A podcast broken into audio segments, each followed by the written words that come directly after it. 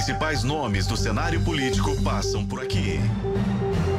Café com Política. Hoje, recebendo aqui nos nossos estúdios o deputado estadual Adriano Alvarenga do PP. E como você, nosso ouvinte, já pôde observar, a conversa já começou aqui muito antes. Nós estamos tratando de política aqui, estamos falando de movimento na Assembleia, de projetos, inclusive, que foram aprovados recentemente com mobilizações lá. Deputado, prazer tê-lo aqui pela primeira vez no nosso Café com Política aqui na FM Tempo. Muito bom dia.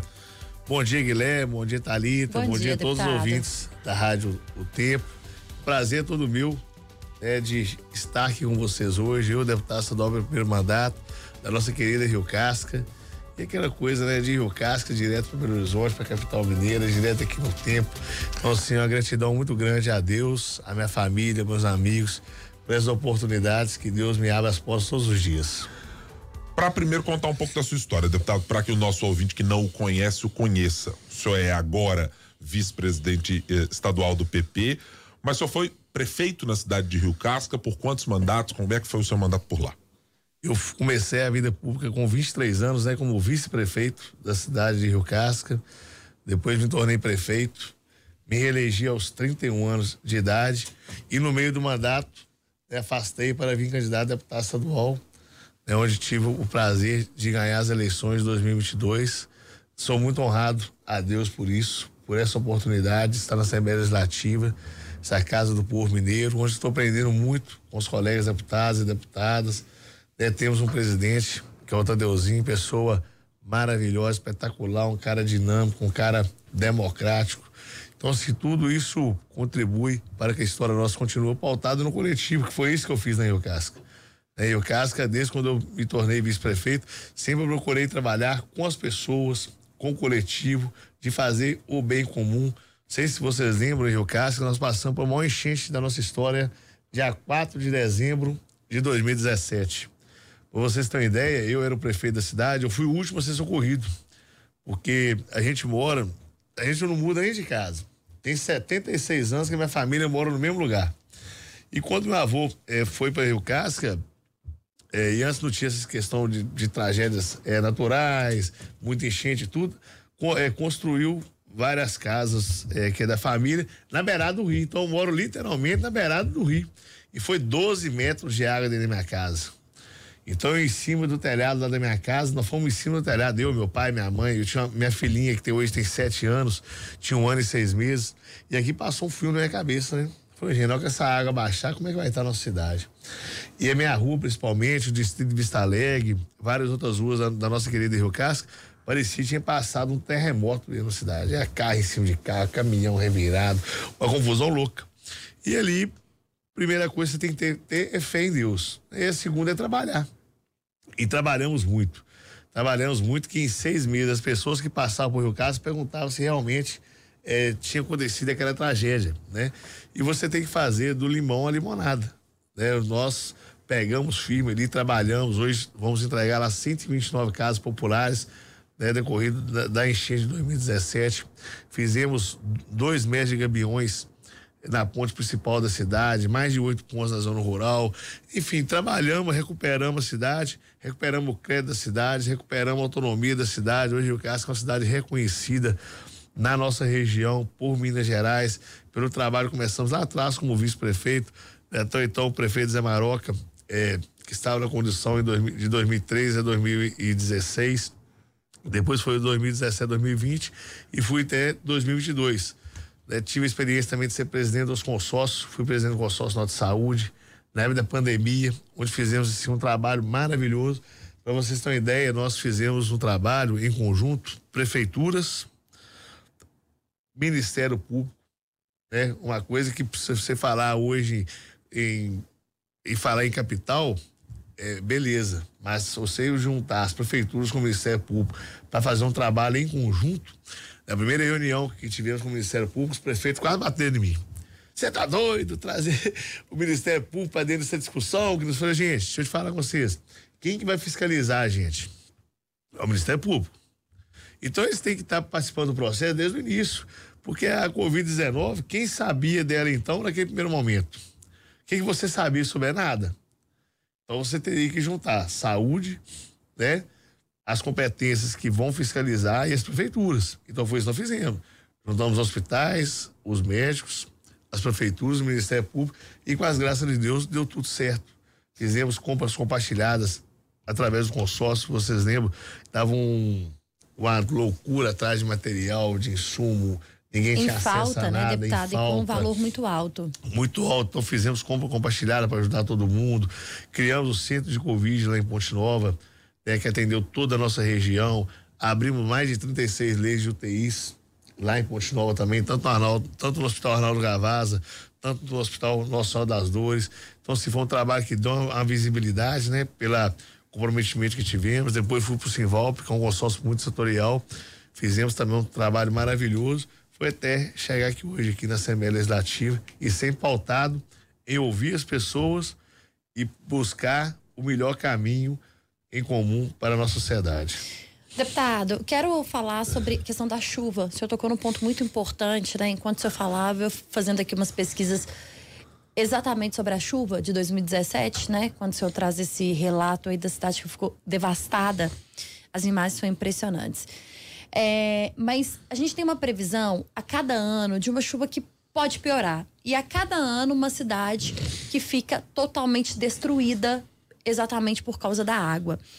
E aí a gente tem conversado com prefeitos, vereadores, deputados, o próprio governo, defesa civil, sobre as ações que têm sido feitas para evitar um possível impacto ruim e muito grande com essa chuva que está prevista para este ano. Enquanto prefeito, o buscava recurso, reconstruiu a cidade, trouxe esse relato para a gente aqui. Enquanto deputado, o que o deputado pode fazer para ajudar as prefeituras no entorno de Rio Casca, Rio Casca, para que essas prefeituras consigam ter um impacto menor dessa água que promete cair neste ano, nesse período chuvoso, que começa agora nesse mês de outubro. Olha, Thalita, a gente tem que ser muito direto e sincero na, na, nas respostas da gente. Não adianta você inventar a roda. As pessoas que moram na beirada de, de, de, rio, igual eu moro, as pessoas que moram na beirada de córrego, igual eu moro, as pessoas que moram em costas, infelizmente, se a gente falar numa coisa imediata, igual nós estamos falando de chuva, daqui é, dois meses, um mês, a gente vai ter que fazer só o curativo, né? Caiu em costa, vamos buscar recursos para tirar aquele pessoal ali, para deslocar eles. Deu enchente, vamos arrumar recursos para limpar, para ajudar o pessoal tudo. Mas só que nós temos que fazer um plano é de prevenção. Nós temos que ajudar tanto o governo estadual, tanto o governo federal, para fazer planos para dar condição às cidades ribeirinhas para tirar esse pessoal da margem do rio. Porque eu falo, é, por Rio Casca, é, eu nasci e fui criado na beirada do rio. A última enchente que deu antes de 2017 foi em 1997. Então, depois de 20 anos, deu enchente novamente. De 2017 até 2022, já deram três. Então, se teve um intervalo de 20 anos e logo depois teve um intervalo de menos de um ano de cada um para outro. Então, se os desastres naturais vão cada vez aumentar, as enchentes vão cada vez aumentar, e se ficar só só chovendo molhado, vai ficar gastando dinheiro todo ano, vai ver o sofrimento das pessoas todo ano e não vai resolver a situação de fato. Então, sim, tem que buscar investimento para prevenção, prevenir. E não adianta falar assim, ah, vamos construir um mega muro na beirada do rio. Isso é ilusão. Tem que tirar as pessoas da margem do rio. Tem que tirar as pessoas da margem dos corvos. Tem que, tem que dar uma segurança para as famílias que se vier uma tempestade e inundações de imediato, a prevenção que foi feita vai valer. O senhor vê hoje, desde o ponto de vista do governo do estado quanto do governo federal, essa disposição ou tecnicamente recurso, é, mesmo aparar projeto para levar as prefeituras e dizer temos aqui algo disponível para vocês? Nada. Hoje nós temos nada. Você tem, você tem uma noção, vou te dar um exemplo lá de Rio Casca. Né? Nós conseguimos 129 casas para Rio Casca essas casas estão sendo construídas muito distante dos rios. E que a água, é, para Deus nada é impossível, né? Mas para chegar onde essas casas, aí tem que acabar o mundo inteiro. Então, vamos construir as casas, vamos, vamos procurar um terreno que não vai cair barranco em cima das pessoas, que se chover não vai água na cara das pessoas, mas você tem que fazer um trabalho muito social também em relação a isso. Né? Um trabalho de introduzir mesmo na cabeça das pessoas a importância da retirada delas ali, comprar terreno adequado, que ali, exemplo, eu e minha família, tem 76 anos nós estamos ali, é uma história. Né, meu pai nasceu ali, meu X nasceu ali, eu nasci ali. Tem uma resistência da população. Tem né, uma deputado? resistência da população. Você vê no nosso eh, distrito de Vista Alegre, muitas pessoas tenho certeza que ah, vão achar muito ruim de estar saindo da casa delas, onde que elas têm a certeza que se chover forte vai inundar de novo. Então, assim, o, o, o trabalho é social que tem que fazer em relação a essa prevenção é muito grande, mas é necessário. Senão vamos ver aí de, de dezembro até fevereiro, aqui na Rádio Tempo, na Globo, em qualquer canal de comunicação, isso aí. Tragédia, morte, perdeu isso, perdeu aquilo outro, a casa que caiu, os, os, os móveis é, que se perderam. Então, assim, eu acho que está na hora é, do Brasil, do governo, tanto federal, tanto estadual e tanto municipal, fazer um trabalho em conjunto. Não deixar por conta também dos municípios, né? Os municípios ficam com a menor parcela é dos impostos e às vezes com maiores obrigações. Mas e é precisa lá, ter recurso, né? e é lá nos municípios que moram as pessoas. Então, assim, a gente tem que ter um trabalho hoje de prevenção. Um outro ponto importante no trabalho de prevenção é a manutenção das estradas, e essa é uma crítica que é muito feita, ou foi, desde o final do ano passado, para quem já estava no mandato, quanto para quem já havia assumido é, o seu mandato e sabia que como começaria o ano de 2023. O senhor já fez alguns vídeos, inclusive, mostrando dificuldades na sua região de BR-262 e de outras, com a ausência de conservação na medida do que os prefeitos, do que os deputados gostariam. O governo já lançou mais de um programa. Tem o programa Provias e tem outros, sem contar as emendas parlamentares, que às vezes servem também para isso. O atendimento que o governo de Minas dá hoje para essa questão é satisfatório, deputado? Está longe do ideal ainda para a conservação de estradas em Minas? Olha, a gente tem que trabalhar com o que tem, né? Hoje o estado de Minas não vive o seu melhor momento, né? Nós temos uma folha inchada, nós temos um poder muito baixo de investimento. Eu acho que o governo, né? Não estou aqui para defender causa nenhuma, mas eu acredito no governo que está aí hoje aí. Acredito que possa fazer mais. Acredito que através da União tem um secretariado muito, quali muito qualificados, né? tem um secretariado que quer trabalhar, que quer fazer. Hoje nós temos o secretário de governo Gustavo Aladaz, nós temos o doutor Fábio, secretário de saúde, nós temos o próprio Pedro, secretário de infraestrutura, que, que eu vivo mais no, no dia a dia ali e vejo a vontade de fazer, mas também vejo uma dificuldade de orçamento, de recursos. Então, se a gente falasse, ah, eu queria qual que é a estrada ideal, estrada ideal, não tem problema nenhum. Aí, se você investir em infraestrutura, você está, querendo ou não, e é o fato, de melhorando a receita do Estado. Que as pessoas vão produzir mais, as pessoas vão ter mais capacidade de entregar seu produto, as pessoas vão ter mais capacidade de estar tá recebendo a mercadoria. Então, assim, dentro de todas as dificuldades que o governo tem, né? Eu também acompanho muito lá dentro do DR, com o doutor Rodrigo Tavares, o diretor-geral é, do DR, eu acho que, na medida o que eles têm de receita, está fazendo é, com toda boa vontade. Poderia estar tá fazendo mais? Pode sim. Mas se tivesse mais recursos, com certeza estaríamos cobrando, estaríamos com certeza alfinetando lá para melhorar de fato as nossas estradas, que com certeza é uma vergonha, mas nós não podemos falar só das estradas estaduais, as estradas nossas federais, infelizmente, ficaram abandonadas há anos, né? O governo, o atual governo começou agora, então nós temos, não podemos cobrar é, do atual governo uma coisa que já vem generalizada há mais de 5, 6 anos. Vou te falar com você da BR-262. Hoje a BR-262 está sendo recapeada. Foi uma luta muito grande que tivemos há mais de dois anos. Eu fiz paralisação. Eu fiquei com a BR-262 ali na altura é, da ponte do que corta o Rio Doce, no trevo São José do Guarabal, 10 dias.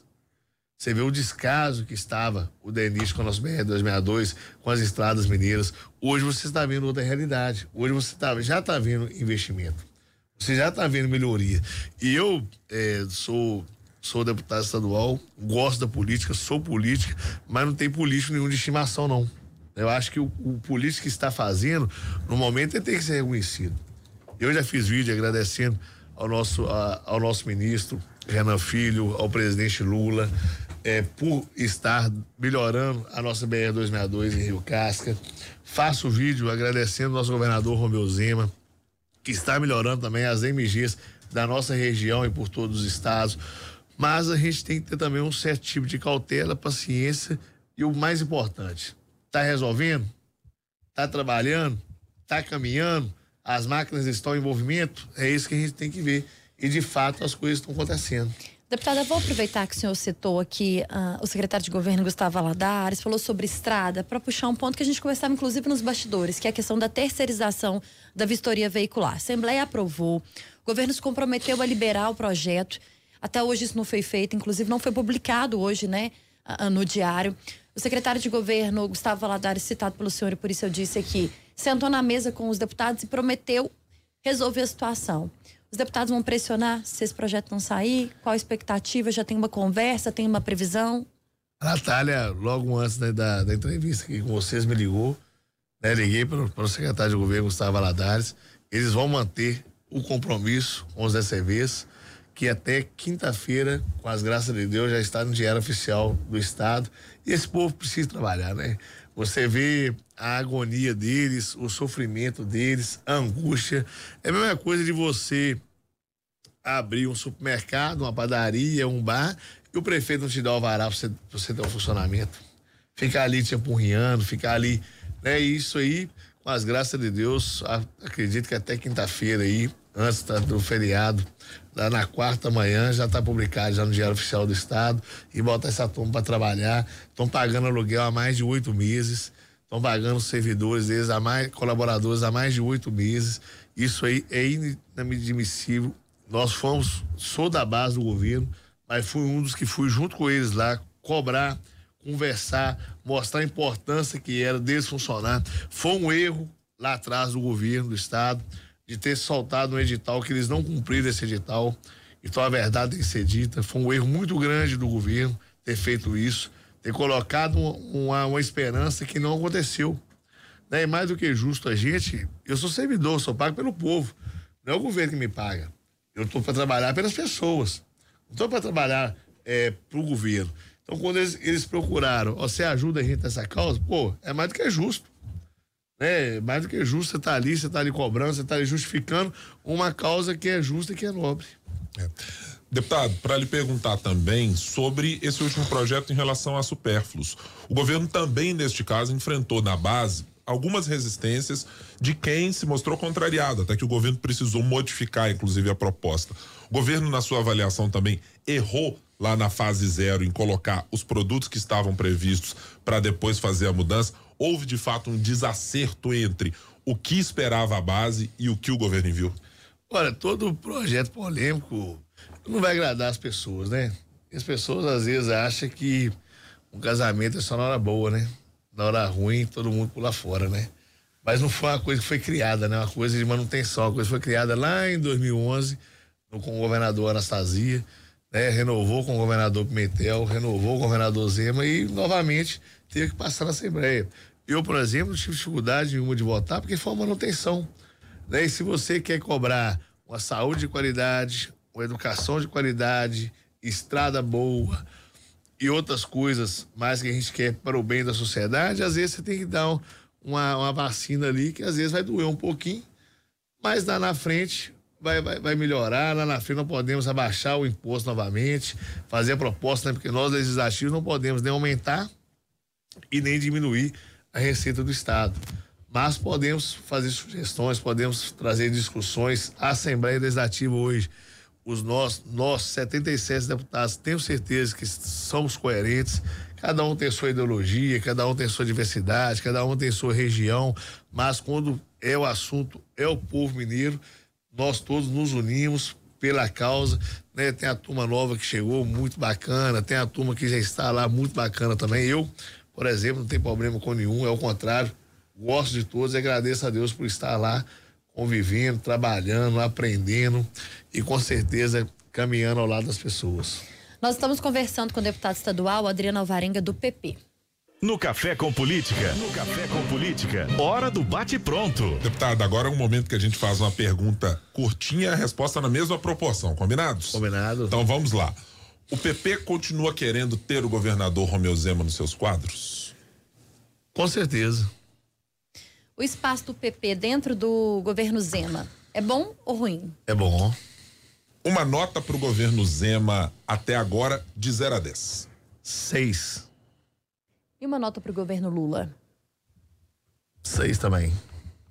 Adriana Varenga, vice-presidente do PP em Minas Gerais, deputado estadual no seu primeiro mandato. Muito obrigado por estar aqui conosco. É apenas a primeira. A gente sempre brinca. Quem vem aqui, deputado, passou pela primeira vez, depois volta aqui em outras oportunidades no Café com Política.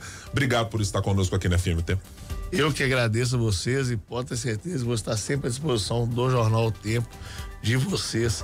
Ser que a partir de agora vocês vão enjoar de ver essa cara redonda minha aqui, viu? Então vamos estar sempre conversando, nosso gabinete também lá. Né? Quero deixar bem claro para todos os ouvintes que estão aqui, nosso gabinete número 240 está aberto para toda a população mineira, toda a população que quiser lá dar uma ideia, cobrar, né, me cutucar. Nós estamos lá para isso. Eu sempre falo, ó, gente, quando você dedica a ser um servidor público, como hoje eu sou um servidor público há mais de 10 anos, né, comecei lá em 2013 como vice-prefeito, você está sujeito a tudo. A cobrança, a jogar pedrada, a ganhar abraço também, a ganhar beijo, a ganhar carinho, a ganhar conforto das pessoas, mas a cobrança também é muito válida e faz você crescer. Se você ficar na mesmice ali, todo mundo só te elogiando, você vai se acomodar. Mas se você toma um cutucão na costela ali, toma um tapa na orelha ali, toma um sanfonão pra frente também, você toca pra frente, vai aprendendo com os erros e com certeza lá na frente dá tudo certo.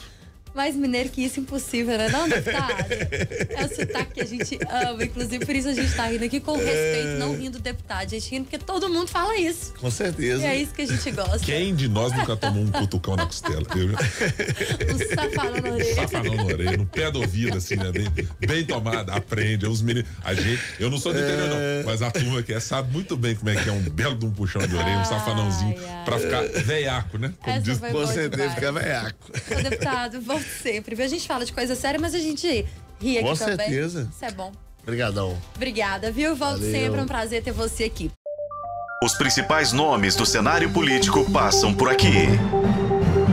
Café com Política.